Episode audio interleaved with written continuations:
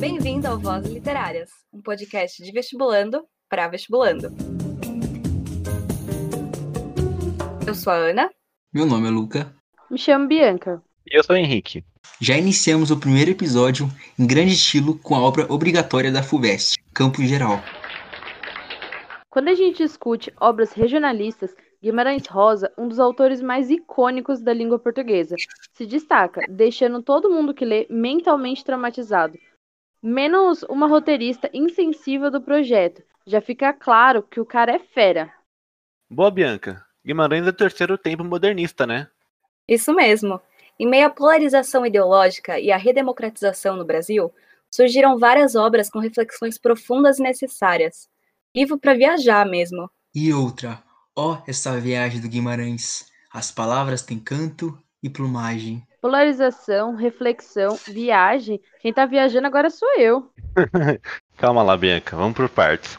A geração de 45 foi muito marcada pela Segunda Guerra Mundial, Guerra Fria e, no Brasil, pelo fim da ditadura Vargas. Isso aí, já dá para imaginar a intensidade e a pluralidade de sentimentos aflorados durante esse período, né? Os autores usaram a literatura para expressar a dor, muitas vezes tentar se emancipar dela, reivindicando liberdade e rompendo com a estética tradicionalista que esteve presente na primeira e na segunda fase modernista. Grandes nomes brasileiros se destacaram durante a geração de 45, como Cabral de Melo Neto e Clarice Lispector. Além de Guimarães, né? Como ficaram suas obras em meio a isso? As prosas rosianas podem ser classificadas como romances experimentalistas, ou seja, aqueles que trazem inovações linguísticas e estruturais, e que, como comentado pelo professor José Costa Almeida, criaram um novo paradigma narrativo para a literatura brasileira. E foi assim que o regionalismo marcou fortemente a identidade da sua arte literária, representando o homem e a sua relação com o meio em que vive. Tenho muita coisa interessante para falar sobre ele. Então, por que não começamos do começo? Do começo quando? Cara, sei lá. Vai do começo que der. Ah, tá bom, tá bom. No princípio, Deus criou o céu e a terra. Não! Não, não, calma lá. Voltou demais. Vai um pouquinho mais pra frente. Ah, ok, ok. Bom, Guimarães Rosa nasceu em Cordesburgo, em 1908. O nome da cidade lembra aquelas clássicas no interior da Inglaterra ou da Alemanha, né? Mas bem, na verdade, ela fica no interior de Minas Gerais mesmo. Quando pequeno, se mudou para a casa dos avós, em Belo Horizonte, que ajudou muito na hora de dizer onde ele morava. Cordesburgo. Meu Deus, que nome complicado. Bom, não acho que Cordesburgo seja uma palavra muito estranha para ele. Afinal, durante sua vida, Guimarães Rosa estudou português, alemão, francês, inglês, espanhol, italiano, esperanto, um pouco de russo, lia sueco, holandês, latim, húngaro, árabe, sânscrito, lituano, polonês, tupi, hebraico, japonês, tcheco, finlandês, dinamarquês. E eu aqui, me achando poliglota, por estar começando o cursinho em inglês. Sim, e além de poliglota, Rosa ainda cursou medicina. Imagina o estresse que era para os primos dele na festa de Natal. Depois de atuar como médico no interior de Minas, ele foi dar um rolê com os vaqueiros pelo interior de Minas Gerais. O cara queria ser um Clint Eastwood, pelo visto. Bom, essa brincadeira deu resultado. Pois dessa viagem ele tirou suas inspirações para escrever seu romance, Grande Sertão, Veredas. Em 1934, inicia em sua carreira diplomática, a qual proporcionou a Rosa um conhecimento mais amplo do mundo, mesmo que sua grande paixão continuasse sendo o sertão. Em 1963, Guimarães é eleito para ocupar a cadeira número 2 na Academia Brasileira de Letras, mas ele resolveu adiar a posse, pois era supersticioso. Como assim? Quem adia uma posse dessa? Guimarães Rosa. Bom, quem somos nós para julgar, né? Mas, gente, ele estava certo em sua decisão, pois morreu três dias depois de finalmente acertar o prêmio, em 19 de janeiro de 1967. Nossa, que história de vida espetacular. Tá fácil de entender porque o livro dele é tão bom. O cara é simplesmente um gênio. Sem dúvidas, mano. A vida dele daria facilmente uma novela.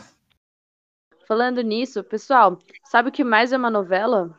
O que, Bianca? Este brilhante livro que estamos analisando hoje. Segundo o professor Luiz Roncari, da USP, o narrador acompanha muito de perto o menino Miguelin, as suas dores, alegrias e descobertas do mundo. Por isso, ela também é uma novela em formação, de um menino vivendo, sofrendo e descobrindo o mundo. E os homens, mas também reagindo a eles. Uau, então é quase igual acompanhar a vida dos personagens das novelas, que passam na televisão, né? Exatamente, Ana. E o curioso é que as novelas não são tão novas assim, né? Elas começaram a aparecer no comecinho do Renascimento e a origem desse gênero é relacionada aos romances de cavalheiros, que apareciam na poesia medieval europeia. São bem mais antigas do que eu imaginava mesmo. Agora imagina a bagagem que esse gênero traz acumulada ao longo de todos esses anos. E esse é só o começo da história desse gênero. Depois de muito tempo, as novelas começaram a ser escritas em prosa, devido ao seu tamanho. Caramba, que interessante. Hoje em dia é mais comum o uso de roteiros, como foi feito para esse podcast, né? Perfeitamente. Mas a linguagem clara e a sequência de acontecimentos, características da novela e, consequentemente, da estrutura do campo geral, são vistas das obras de antigamente e nas atuais. Então é dessa forma que o livro se aproxima da novela, certo? Já que nós temos o prazer de acompanhar um pouco mais no decorrer da vida de Miguelin. Sim, além do livro apresentar também uma variedade linguística do espaço onde estão e detalhes dos cenários ao redor dos personagens. Ah, galera, já deu esse assunto de novela, né? Vamos logo pra história que tô ficando ansioso. Vambora. Eu começo então. Vai, a obra de Guimarães Rosa, Campo Geral, narra a história de Miguelin, um garoto que mora em Mutum com seu pai, mãe, irmãos, avó e mais duas ajudantes. O pai era um homem bem cabra-macho, a mãe se apresentava como uma mulher desiludida, e a avó Isidra, a matriarca da família. Porém, a ligação mais forte que Miguelin tinha é com seu irmão, Dito. Dito é importante na narrativa, uma vez que ele não é tão ingênuo quanto Miguelin. Um exemplo dessa esperteza é que ele percebe que o motivo do conflito entre o pai e seu tio é que o tio tem um caso com a mãe. Caraca, não tinha reparado. Pois é, cara, uma surpresa atrás da outra neste livro. O clímax, por sua vez, é quando Dito pisa num caco de vidro e machuca o pé. Entre melhoras e pioras, acaba falecendo. Isso atinge muito Miguelin, pois a ligação deles é muito forte.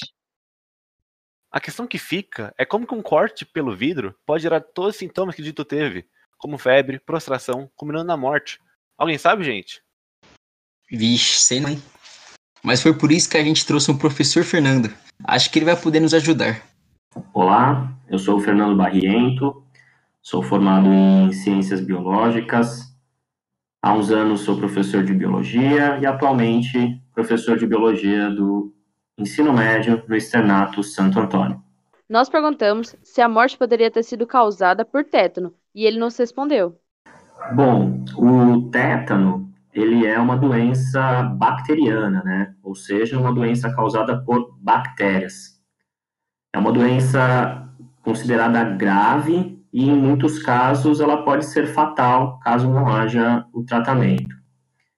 É, normalmente, nós associamos o tétano há sempre algum ferimento com um objeto metálico, né, enferrujado, como pregos, como cercas.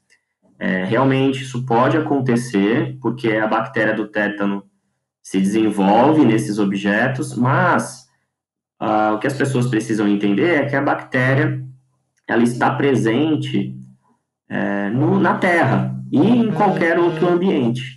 É por isso que essa associação é muito comum. Ah, pode crer. Achava que o tétano só ficava em metais enferrujados. Pois é, Luca, eu também não sabia. Agora vamos ver com o professor sobre a contaminação um pouco mais a fundo e saber se os sintomas batem com os que o dito teve. Bom, a bactéria causadora do tétano, a Clostridium tetani, ela, como eu disse anteriormente, ela pode estar presente é, em objetos de ferro enferrujados, mas ela pode estar na terra ou em qualquer outro ambiente. A contaminação ela vai se dar principalmente por esses objetos e algum ferimento causado na pele ou por mucosas também. Essa bactéria ela produz algumas toxinas, né? E essas toxinas vão afetar principalmente o sistema nervoso, ou seja, vão afetar os nervos das pessoas. É por isso que os sintomas mais comuns são contrações e espasmos musculares, rigidez dos músculos, dores musculares, tanto no corpo quanto na cabeça, tá? E esses sintomas, é, associados também a uma febre forte, tá, gente? Também a uma, a uma sensibilidade à luz, é muito comum que os pacientes tenham. É, por conta desses sintomas, é, é muito comum ela ser confundida, por exemplo, com a raiva ou com a meningite, por conta especialmente desses sintomas musculares. Mas a febre forte, os espasmos, né, eles podem também ser confundidos com uma doença é, que nem a dengue. Caramba, encaixa bastante com os sintomas que Dito teve. É, Henrique, mas mesmo assim não dá pra gente cravar nada, né? Olha como esses sintomas nos confundem. Perguntamos ao professor também se essa doença tem tratamento e, caso haja, como seria? O principal combate ao tétano não vem em relação a doenças, tá? E sim a campanha de vacinação e imunização é, da população. Porém, caso a pessoa contraia é, o tétano, é importante que ela saiba que ela é uma doença muito grave e que ela é considerada sem cura. O tratamento será basicamente nessa possível lesão que a pessoa teve na pele, para combater a infecção bacteriana daquela lesão, se foi com ferro, se foi com prego. É, também podem ser utilizados antibióticos, né, sendo uma bactéria, os antibióticos poderão ser eficazes para eliminá-la do corpo. É, mas muitas vezes também são utilizados soros antitetânicos, né, que apresentarão anticorpos prontos para esse combate à, à doença. Lembrando sempre que essa é uma doença muito grave e pode ser fatal. Puxada mesmo essa doença. Que azar se foi isso que o Dito teve mesmo. Mas valeu, Fernando, ajudou demais. Nós chamamos. Peraí, melhor já irmos finalizando esse resuminho por aqui, né? Senão vai perder a graça pro pessoal que vai ler. Sim, Henrique, concordo, mas não podemos deixar de citar o desfecho importantíssimo da história, que é quando Miguelin se encontra com o doutor José Lourenço, que oferece um óculos ao garoto e o faz enxergar o mundo de outra forma. Ah, sim, cena muito bonita. E a primeira coisa que ele percebe é que o Montum era bonito do jeito que ele imaginava. Daí descobrimos a miopia de Miguelin. E não só isso, Bianca. Mostra o término do sofrido processo de amadurecimento do menino. Mas sobre isso a gente fala mais no segundo episódio. E uma das qualidades infinitas que o Guimarães tem é de sintetizar uma narrativa tão sensível e tão expositiva ao mesmo tempo. Pois é, não canse de dizer que Guimarães Rosa é inacreditável. O livro está cheio de momentos para chorar e soluçar. E falando na narrativa, é bom lembrar que o estilo narrativo de campo geral pode ser classificado como novela, apesar de se emancipar bastante do gênero e ser muito experimentalista, como já foi dito antes aqui. Para entender melhor isso, eu chamo aqui a nossa próxima convidada, que vai acompanhar essa conversa sobre narrativa de campo geral. Olá, bem-vinda, Silmara.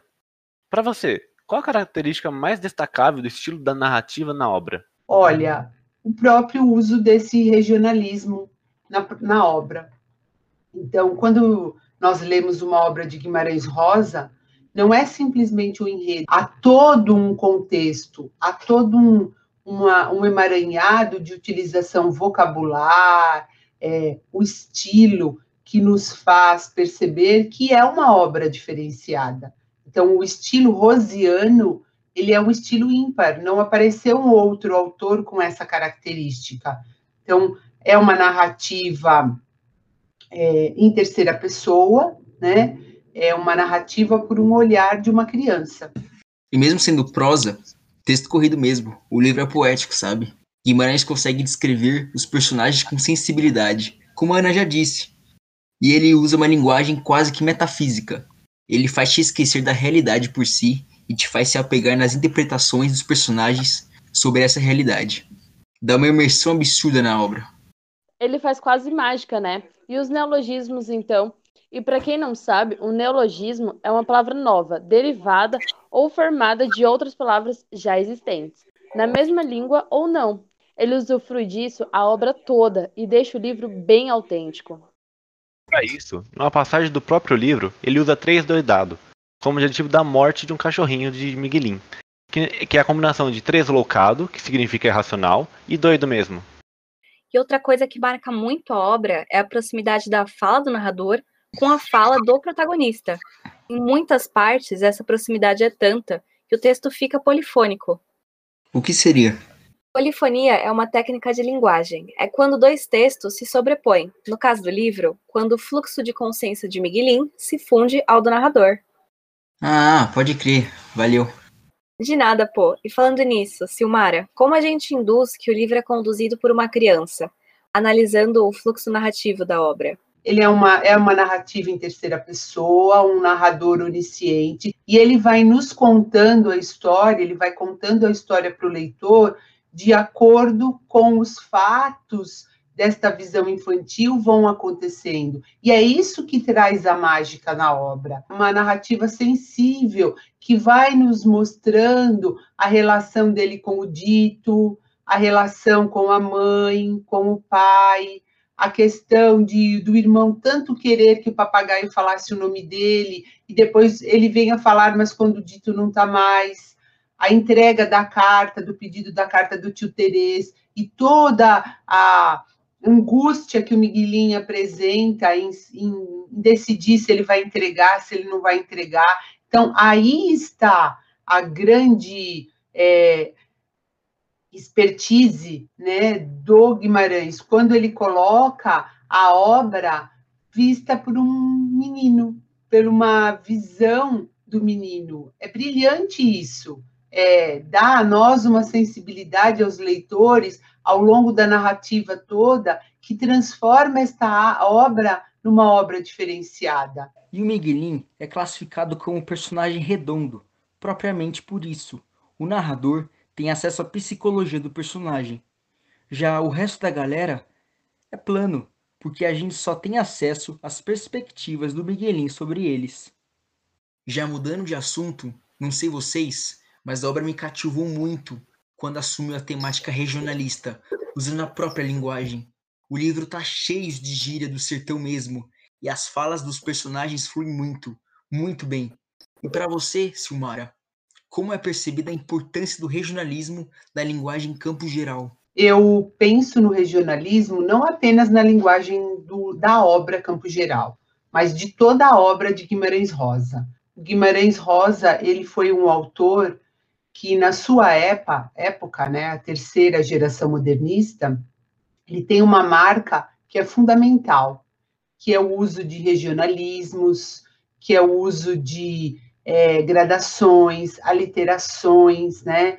Ele tem uma e muitos outros usos. Então, ele era um autor é, extremamente inteligente, não que os outros autores não o fossem, mas ele era para sua época ele era um poliglota, então ele conhecia muitas línguas, e com isso ele pôde brincar com as palavras, criar neologismos, trabalhar com as gradações, trabalhar com as aliterações, as reiterações.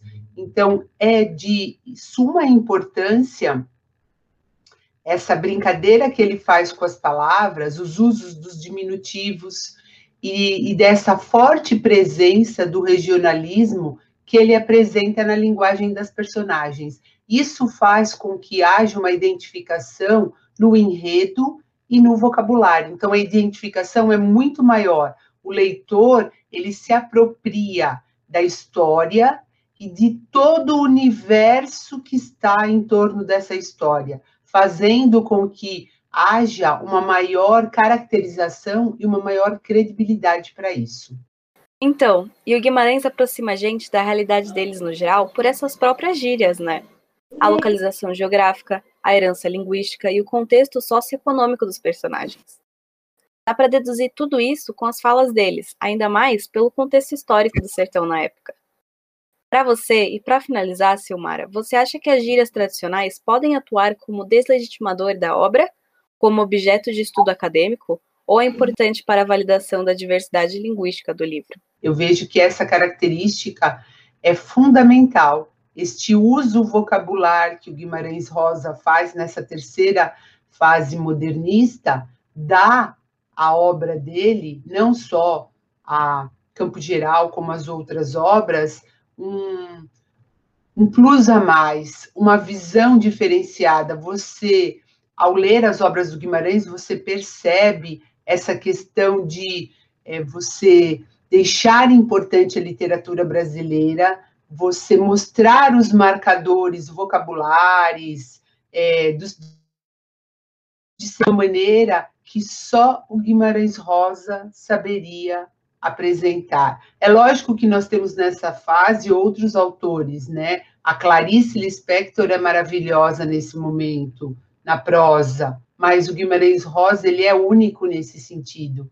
Ele apresenta através dos neologismos, através de expressões típicas do, das gerais, como a gente costuma apresentar o autor, como algo único, é, algo próprio do Guimarães. Então, esse uso, ele não deslegitima, muito pelo contrário, ele acende, ele faz com que a literatura brasileira seja conhecida no Brasil e no mundo de uma maneira diferente, diversificada.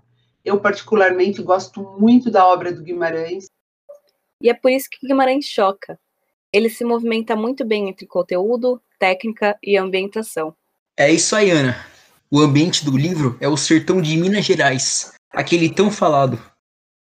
Entre morro e morro, com muita pedreira e muito mato, distante de qualquer parte, e lá chove sempre. É assim que é Mutum. E é desse jeito que a gente começa a discutir o ambiente que carrega toda a obra, nessa elegância. E bota elegância nisso. O palco da história fica entre dois montes e tem uma relação quase que pessoal com a natureza. Caraca, Ana, parece até o Miguelinho falando. Na real, o Mutu não era bem assim não. A realidade era escassa, no meio do mato da terra preta. O protagonista, sendo uma criança, tá sempre descrevendo com sensibilidade o lar dele, e a gente estando na pele acaba adotando essa interpretação, como já disseram aqui antes. Mas a mãe dele não gostava tanto assim, né? Na verdade, ela detestava. Não sentia bem, não levava a vida dos sonhos, nem mesmo achava o lugar bonito. A infelicidade dela pode até funcionar como personificação de Mutum. Muito triste isso, né? Mas vocês sabem como é o clima do interior de Minas? Bom, para ser sincero, eu não sei não. Por isso a gente trouxe um convidado especial que vai falar um pouquinho sobre como o Mutum se manifesta meteorologicamente. Felipão, se apresente. Olá, sou Felipe Magalhães, sou professor de Geografia e queria falar um pouquinho sobre uma região de Minas Gerais chamada Mutum. Então, Sor, qual que é a característica vegetativa e o clima dessa região? E de uma maneira mais geral, como se dá a pluviosidade no sertão mineiro? Mutum fica numa região identificada com o chamado sertão mineiro.